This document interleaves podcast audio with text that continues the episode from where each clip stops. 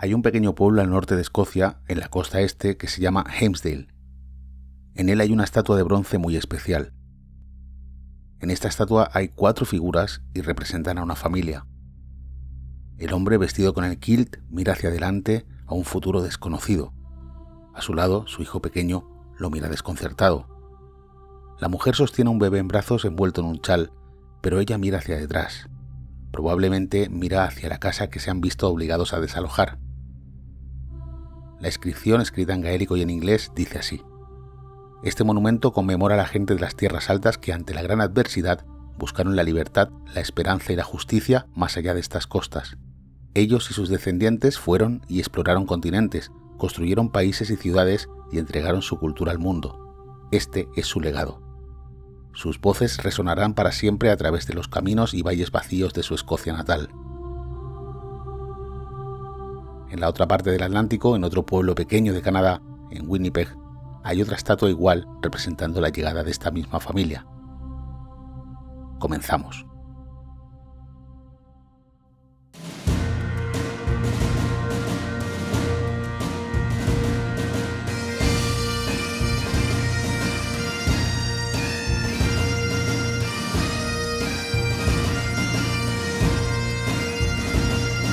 Bienvenidos a un nuevo episodio de Escocia sin Límites, vuestro podcast si queréis conocer, venir o volver a estas tierras, porque Escocia es así, Escocia te atrapa.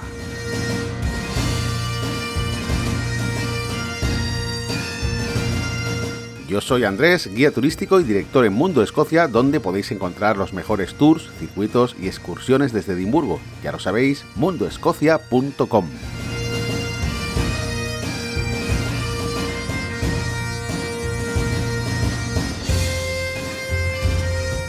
y hoy tenemos un episodio histórico, quizás no tan conocido por muchos de vosotros, pero muy importante porque explica por qué las Highlands, las tierras altas de Escocia, son uno de los territorios con menos densidad de población del Reino Unido.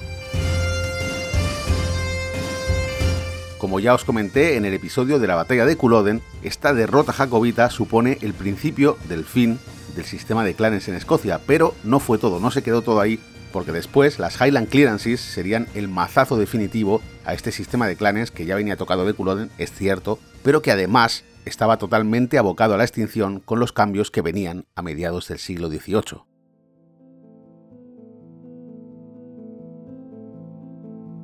Para explicar qué fueron las Highland Clearances hay que empezar explicando cómo funcionaban los clanes de Escocia. Cada clan gobernaba un territorio con un sistema jerárquico muy marcado, el jefe de clan era la máxima autoridad, era como el rey dentro de sus dominios, y todo el clan o la familia, aunque no os toméis el concepto de familia con la acepción que tiene hoy en día, en ocasiones no había un vínculo de sangre, aunque sí que había un vínculo de lealtad. Bien, pues toda esta familia estaba de alguna forma liderada y protegida por su propio jefe. Aquí os podéis imaginar, había intereses entre clanes, alianzas, enemigos, y esto era muy variable. Había muchos pactos rotos que daban lugar a nuevos pactos, en fin, era una forma de vida donde la agricultura, la ganadería, la pesca eran los pilares fundamentales de su propia economía y de su propia existencia.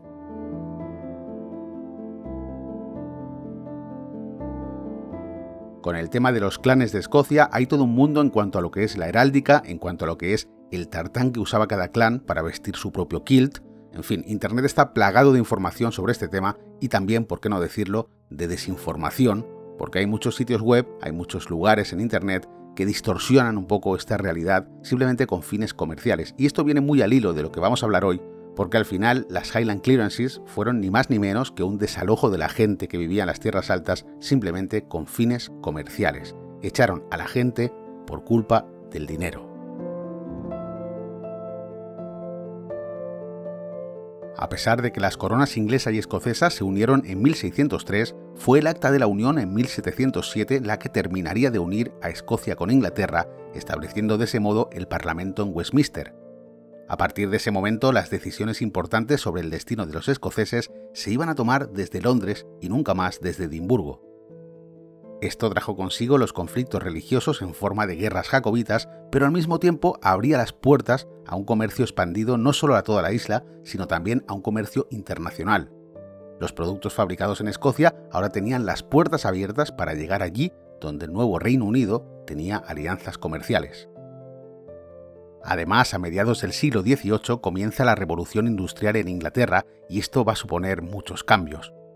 Estos cambios van a repercutir en el modelo económico ya que aparecen en escena el sector secundario, es decir, la industria, la minería, la construcción, y el sector terciario de servicios a la sociedad.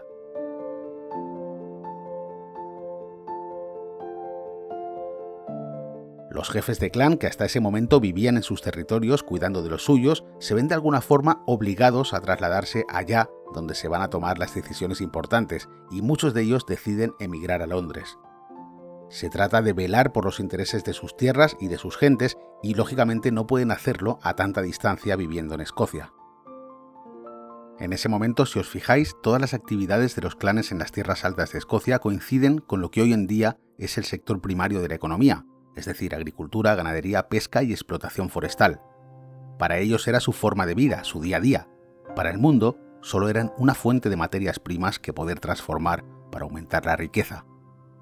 Los jefes de clan desde Londres ya no viven el día a día con su familia, ya no solucionan los problemas ni las disputas del día a día con su gente.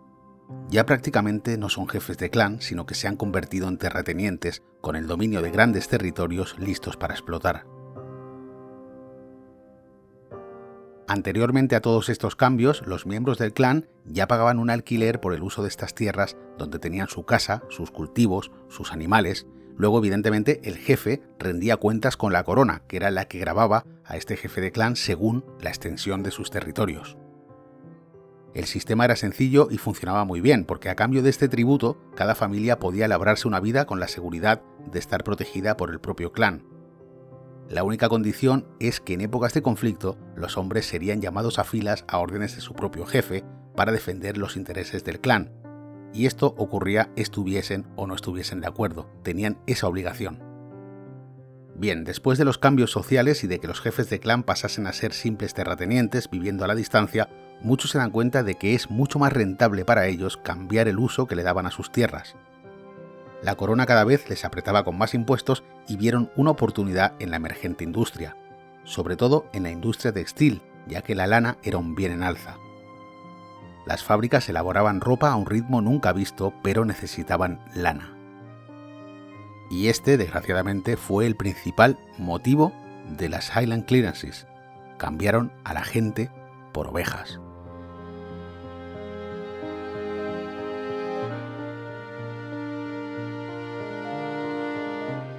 No penséis que este proceso se dio de un día para otro, fue cuestión de décadas que los terratenientes liquidasen los contratos de alquiler que tenían con esas familias a las que un día protegían.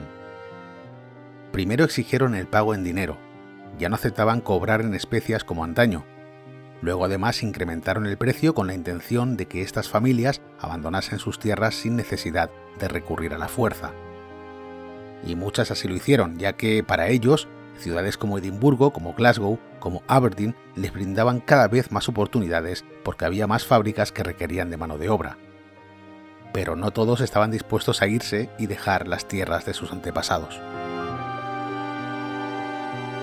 La mayoría de terratenientes ya tenía la estrategia definida para sustituir a las personas por animales, pero esto presentaba varios problemas.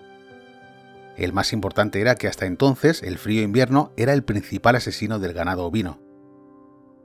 De hecho, las casas de los habitantes de las tierras altas estaban diseñadas de tal manera que albergaban a los animales dentro de ellas junto a las personas para protegerse todos juntos de las frías noches de invierno. Todo esto aún se puede apreciar en el Highland Fall Museum, en la zona de Aviemore, que es un museo al aire libre donde se puede pasear o incluso se puede entrar a las casas de piedra y paja que servían como viviendas en los siglos XVIII y XIX. Podéis ver este museo en el vídeo del canal de YouTube donde hicimos un recorrido por Escocia de tres días y ahí podéis apreciar cómo eran este tipo de viviendas por dentro.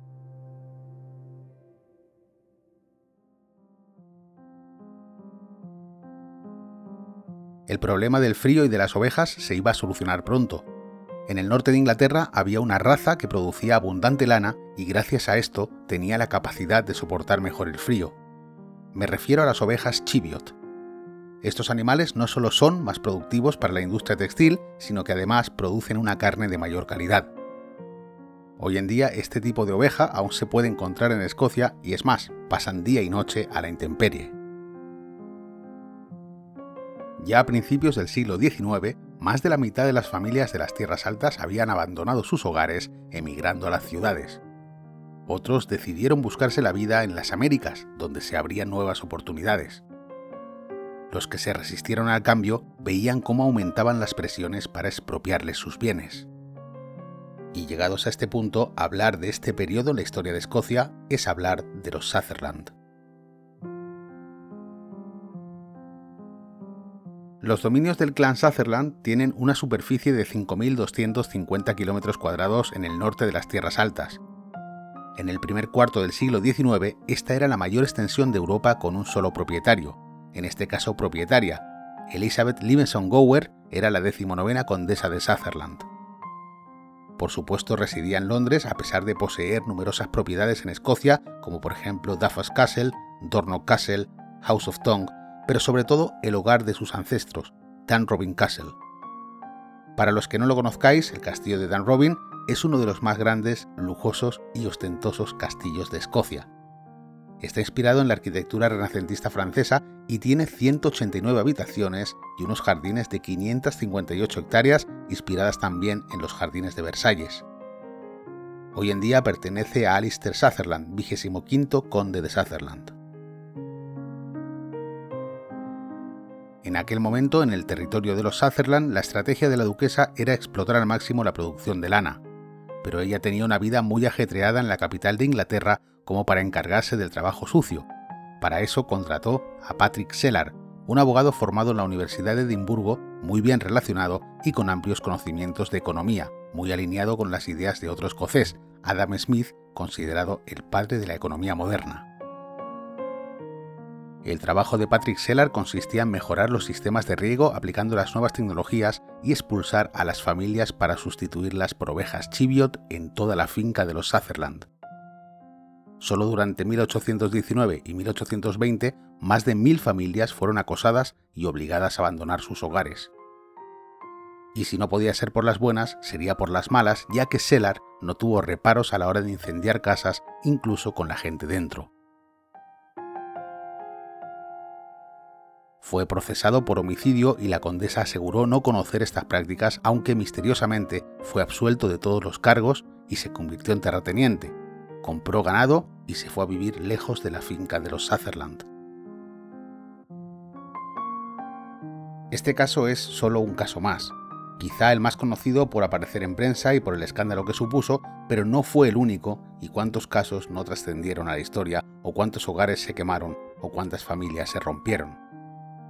Las Highland Clearances supusieron la expulsión de muchos escoceses a Estados Unidos, Canadá, Australia y a muchos otros lugares del mundo. Muchos de sus descendientes saben su historia y ven en Escocia sus propias raíces, donde a veces siguen intentando conocer a sus familias, ya que un día, hace tan solo 200 años, sus ancestros formaron parte de un mismo clan.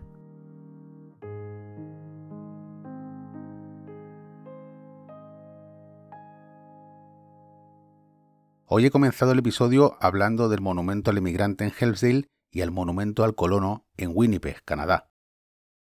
En el verano de 1813, 40 familias fueron expulsadas de Escocia y llegaron en una larga travesía en barco a la bahía de Hudson. Tuvieron que soportar temporales y temperaturas por debajo de los 10 grados bajo cero. Finalmente consiguieron establecerse en el distrito de Red River, hoy la provincia de Manitoba. Allí ayudaron con el sudor de su frente a crear un nuevo pueblo, a crear la ciudad de Winnipeg. El monumento a estas familias allí es de agradecimiento, pero aquí es de disculpa. Este episodio va dedicado a todos aquellos que escucháis el programa y que tenéis un familiar, un pariente lejano, que un día tuvo que salir de Escocia.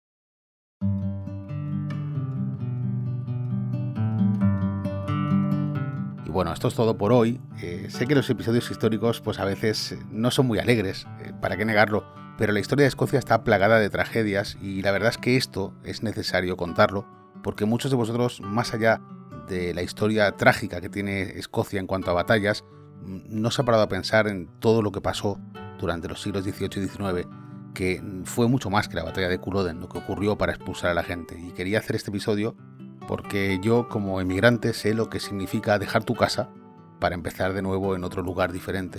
Y hoy en día los medios no son los mismos. Hoy en día es mucho más fácil, en aquel momento sería mucho más complicado el emigrar, el empezar de cero.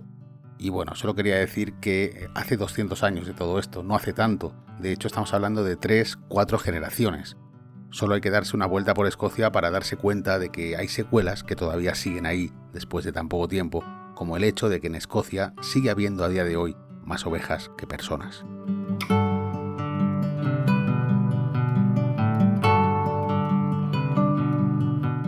Recordad que podéis suscribiros gratis al Club Escocia Sin Límites, que bueno, que cada mes sabéis que os hago un episodio especial hablando de la actualidad de Escocia, de cómo están las cosas y de los eventos que se van a hacer ese mes. Esto es muy fácil, podéis suscribiros gratis en mundoescocia.com barra Escocia Sin Límites. Dicho esto, muchísimas gracias por comentar en redes sociales, por comentar en iVoox, en Apple Podcast y por supuesto muchísimas gracias por seguir ahí conmigo una semana más. Nos escuchamos la semana que viene, que paséis un buen viernes y un buen fin de semana.